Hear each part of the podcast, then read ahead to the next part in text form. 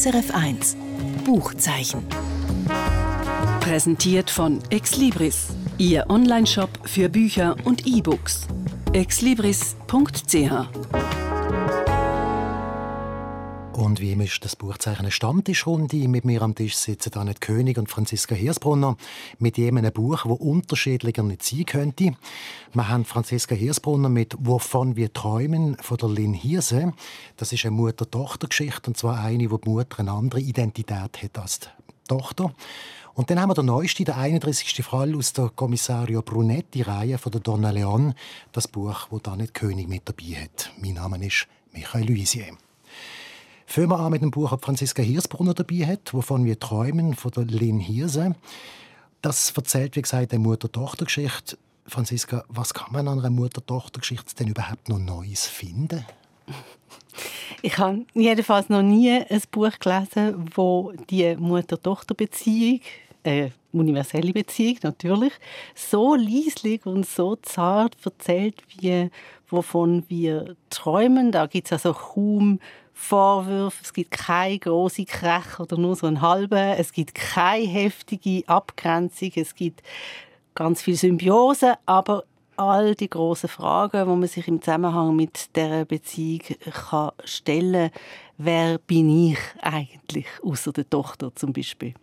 Das klingt sehr speziell, es klingt sehr einzigartig. Ist es so gut, wie ich mir das vorstelle, wenn es so ohne den Konflikt auskommt? Ja, weil es so genau heranschaut, was eine Mutter-Tochter-Beziehung kann sein kann. Ganz viele kleine, mehr oder weniger harmlose, sage ich jetzt, Szenen, aber die sind so intensiv, dass man das Buch wirklich liest, so wie ähm, vielleicht fast Donna Leon, also wirklich so Page-Turner-mäßig. Ähm, es handelt von einer jungen Frau, einem Einzelkind. Ihre Mutter, du hast es schon angetönt, ist aus China und von dort auf Deutschland emigriert. Die junge Frau ist jetzt eher so ein eine Einzelgängerin. Sie hat einen Job im akademischen Bereich. Sie lebt in Berlin und sie hat eben ein sehr enges Verhältnis äh, zu ihrer Mutter. Sie merkt aber, dass sie sich auch muss lösen, dass es nicht dass sie muss ihren eigenen Weg finden, abseits von der Mutter und gleichzeitig ist sie voller Fragen, gerade auch zu ihrer Vergangenheit, was ist eigentlich mit der Mutter in China, wie geht es mit der Familie dort, wie ist es anders in der Familie in Deutschland und das sind dann zum Teil Fragen, die für sie auch schwierig sind zu beantworten, weil sie kann kein Chinesisch. Ist es ein autobiografisches Buch? Weil wenn er Berlin heißt, liegt es ja nur auf der Hand. Ja, es ist ein autobiografisches ähm, Buch und Lynn Hirse hat mir erzählt, dass sie ihrer Mutter im Alltag ganz viel helfen zum Beispiel im Zusammenhang mit Behördengängen und im Buch selber ist auch geschildert, dass die Mutter mit großen Träumen auf Deutschland gekommen ist. Sie war Dolmetscherin von Beruf. Das ist ein Glück weil ganz viele Leute damals in China, die sind einfach verschwunden in Arbeitseinsätzen. Also sie konnte Dolmetscherin sein, aber in Deutschland sind dann ihre Diplome nicht anerkannt worden.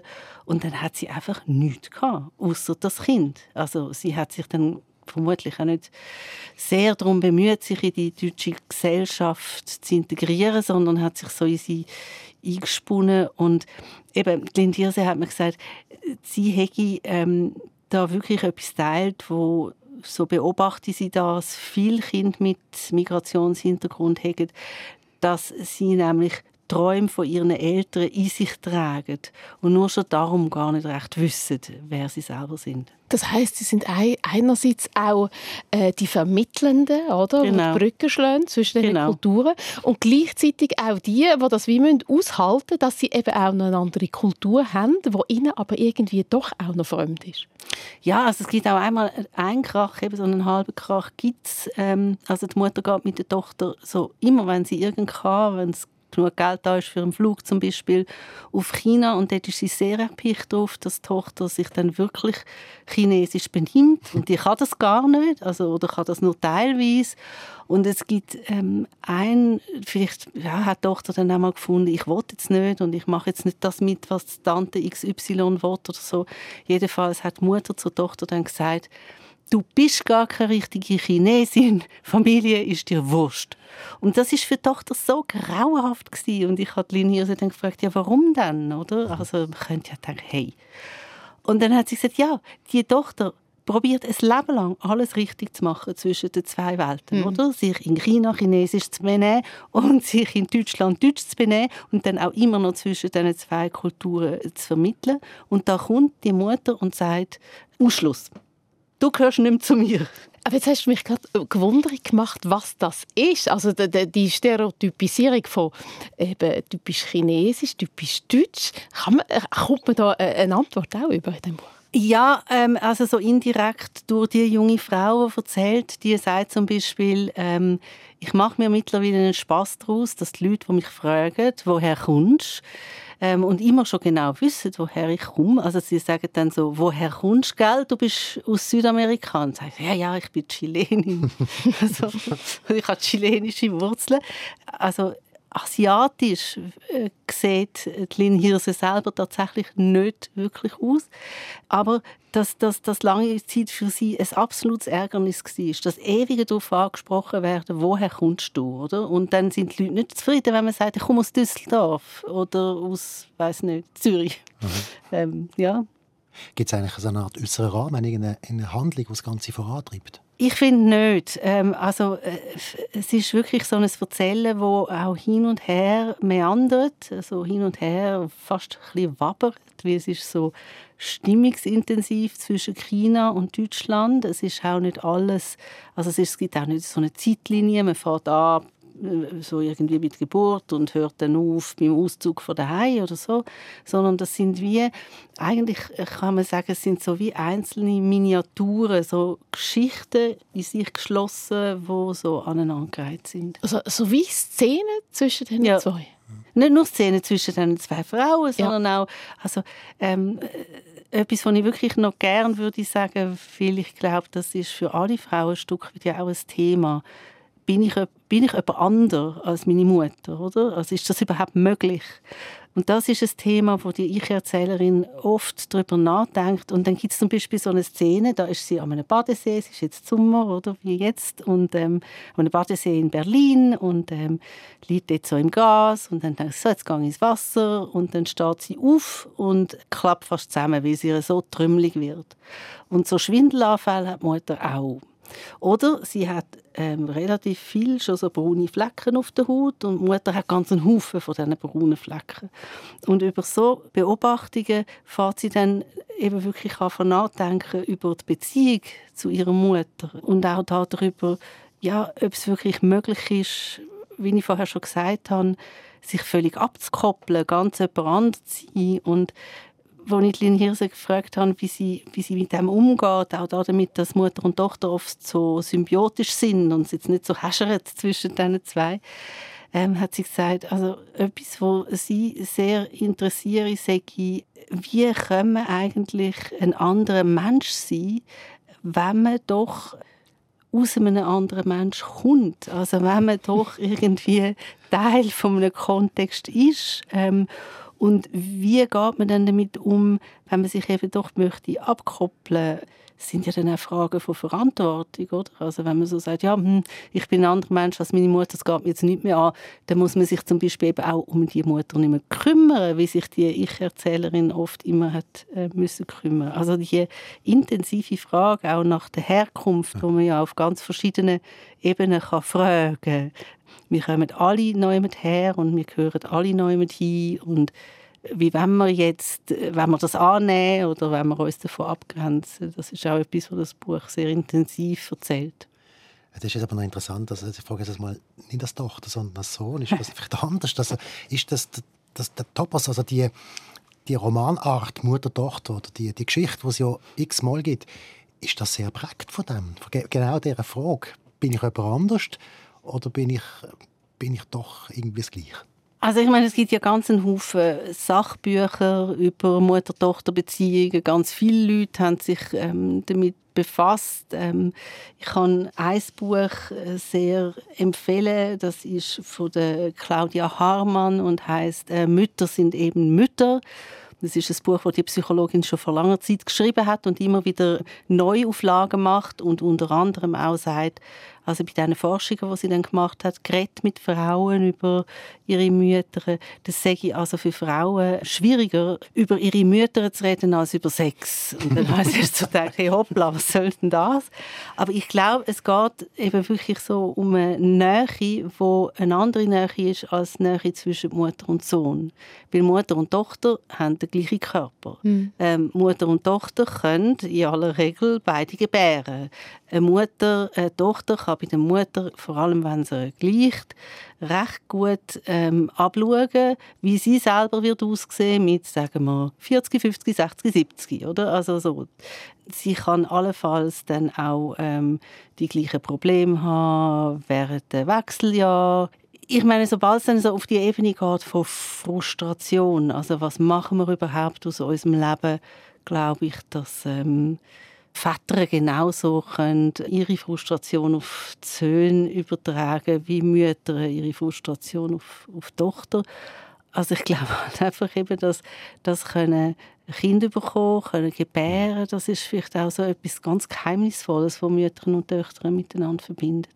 Vielleicht noch zum Schluss ganz kurze Frage zu der Autorin, zu der Lynn Hirse. Ich habe gelesen, sie ist Taz-Journalistin. Ist das ihr erster Roman?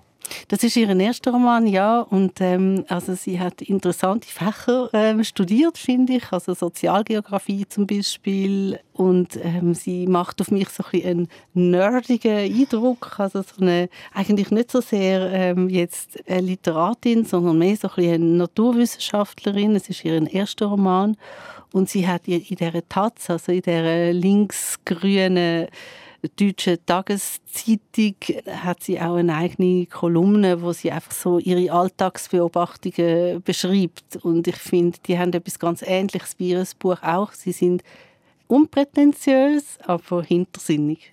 Du hast es gern gelesen, so bis dann. Ja. Das Buch heißt «Wovon wir träumen». Es stammt von der Lynn Hirse und rausgekommen ist es beim Piper Verlag. Kommen wir zum nächsten Buch, zu dem von dir, Anne König. Das ist der 31. Brunetti-Fall. Milde Gabe heisst er auch nicht. Wenn der Brunetti ja jetzt schon der 31. Fall hat und wie wir ja wissen, schreibt Donna Leon jedes Jahr ein Buch, ist er noch irgendwo im erreichbaren Alter oder wie es dem jetzt? Also es ist ja lustig. Der Guido Brunetti ist ja immer zeitlos, wenn man das liest. Oder man, das, das ist so ein Typ, irgendwie um die 50, sehr kultiviert, höflich, sehr korrekt. Oder? Und er bleibt einfach. In dem Alter, wenn sich die Umwelt verändert oder auch die Familie, die Kinder flügge werden und so weiter. Also man kann immer wieder andocken an die Figur. Und das ist auch der Reiz davon, also der Wiedererkennungseffekt, oder, wo das auslöst. Und ähm, das will er auch so entspannt ist und unaufgeregt und immer die Nerven behalten, äh, wenn die Fell straub ist, hat das so etwas Beruhigendes. Mhm. Und auch wenn die Welt äh, um uns herum im Umbruch ist, ist das irgendwie eine Welt, die auf eine Art Brunetti geordnet einem zur Ruhe kommen lässt. Also kein Hunkerler, der mit dem Auto älter geworden ist, mhm. sondern ein Brunetti, der immer etwa gleich alt ist. Ja. Um was geht es in diesem Fall konkret? Also das Mal kommt eine alte Jugendfreundin zum Brunetti und sie bittet ihn um Unterstützung in einer privaten Arbeit Angelegenheit. Jemand bedroht die Familie aus irgendeinem Grund, also die Familie von der Tochter. Und äh, ja, der Brunetti entschließt sich da, verdeckte Ermittlungen anzufangen. Ähm, denkt aber immer am Anfang noch, das ist ja nichts äh, Ernstes, bis es dann eben ein bisschen dicker kommt. Und wie dick? Also ich frage darum, weil bei diesen ganzen Brunetti-Fällen gibt es immer so eine Art äh, Überthema. Ich kann mich erinnern, früher habe ich einige gelesen davon. Einmal ist es um Gewalt an Frauen gegangen. Einmal ist es um die Tochter gegangen, die dann per Zufall etwas im Internet gesehen hat, wo es auch um Gewalt gegangen ist. Und so ein Überthema pro Band, ist das da auch, gibt es da auch so ein spezielles Thema? Also da ist auffallend, dass der Krimi am Anfang sehr vage ist. Man ist komplett ab im Dunkeln, um was es da wirklich geht. Irgendwie ein Buchhalter, der irgendwie für eine Stiftung arbeitet und so weiter, der Probleme bekommt, aus welchen Gründen, aber eben der Schwager ist von der Tochter, also der Mann von der Tochter, der Schwager von dieser Mutter, der eben der Brunetti um Hilfe ersucht. Also man hat wie zuerst keinen Anhaltspunkt und das Interessante ist, dass das koleriert auch mit der Pandemie-Situation, wo auch gerade alles so äh, ruhig stellt. Und im Kern entpuppt sich dann so ein bisschen, dass es um Geldwäsche geht. Mhm. Also um eine Stiftung in Südamerika, die ein Krankenhaus baut, aber eben dann doch andere Zwecke hat, als einfach äh, gute Dienste zu tun. Und ist das interessant, Geldwäsche? Das ist eine gute Frage. Darum, also der 31. Krimi lebt jetzt nicht unbedingt vom Drive. Er lebt wirklich vom Stillstand. Also es ist offenbar in dem Venedig so ausgestorben, weil Touristen fehlen, die Läden sterben. Es ist diesen Polizisten eben langweilig, es ist noch furchtbar heiß und so. Darum lässt sich auch der Brunetti überhaupt auf so äh, eigentlich eine illegale Aktion an, sein halbes Team abzustellen für irgendeinen so komischen Familienfall, der irgendwie zu vage ist, oder? Und da fragt man sich schon manchmal, ja, bin ich jetzt selber wieder im Lockdown äh, und äh, kämpfe mich dann durch diese Seite es hat aber gleich etwas eben halt sehr Entspannendes. Man kommt so in die Welt rein und dann fragt man sich, ja, was soll das Ganze? Und äh, es zieht einem immer mehr so ein bisschen rein. Aber du hast schon recht. Also ist das wirklich interessante Geldwäsche? Und ich habe bis zuletzt von dem Buch wird das nie so ganz äh, durchsichtig. Also die Frage tut mich auch ganz am Ende noch umtreiben. Ja. Aber es ist dann schon irgendetwas passiert am Schluss? es passiert und es passiert doch nichts. Okay. Lassen wir das einmal laufen bis zu diesem Punkt. Etwas, was immer passiert, ist das Essen bei der Brunetti-Krimi. Und man hat Donna Leone auch schon vorgeworfen, sie mache Food Pornography. Ist das diesmal auch wieder so? Also, okay das Mal ist wirklich alles anders. Also auch das Essen. Weil, ja, geht ja nicht, oder? Ja, man geht nicht mehr aus Also er, er, geht dann schon, aber irgendwie ist es doch noch nicht normal. Also auch das Essen fällt weg. Also man ist mit, einem, mit einer ganz neuen Situation konfrontiert und das ist eigentlich die Leistung von dem 31. Krimi, dass, dass eigentlich genau die, die, die Zeit die Atmosphäre sie schafft, in das Buch hineinzubringen. Oder?